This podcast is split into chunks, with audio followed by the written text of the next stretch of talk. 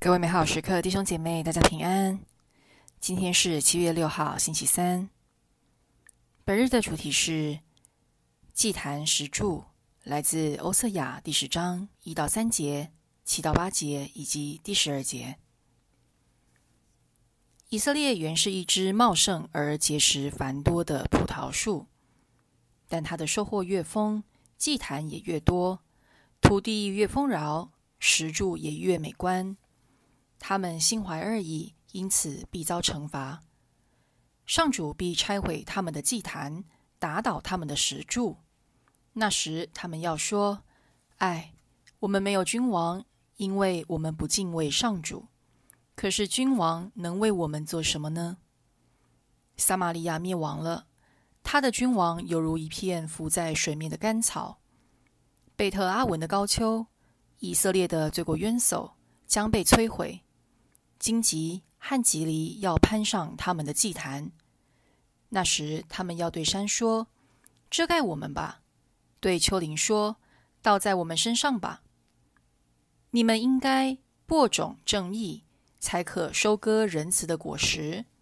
你们应该开垦荒地，因为现在是寻求上主的时候，应寻求他，直到他来给他们降下正义。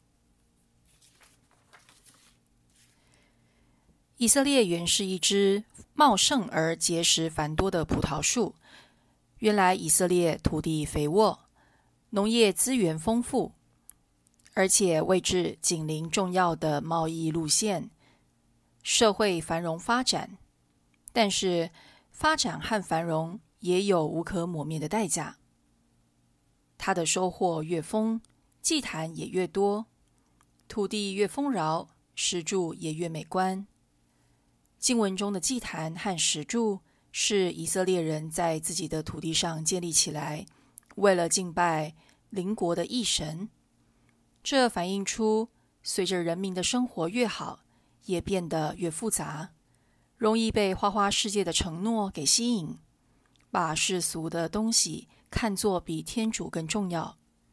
其实，我们也能把今天的经文应用在台湾的社会。台湾的天然资源丰富，气候温和，地理位置优越，经济、文化、科技发展卓越，人民的生活水准也在近三四十年进步神速。当生活水准越来越高时，那些曾经被认为是奢侈品的东西，如美食、教育、娱乐、体验、科技等等，变成了理所当然的事物。我们追求这些东西，并不断把成就、经验拍照上传、炫耀，赢得他人的赞赏。渐渐的，这些美照成了我们的祭坛，别人的赞赏成了我们的石柱。我们天天关注它，让它影响我们的情绪和行为。但这一切真的能让我们快乐吗？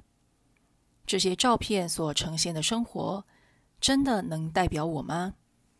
天主不希望我们看着人潮涌动，茫然跟随的过日子。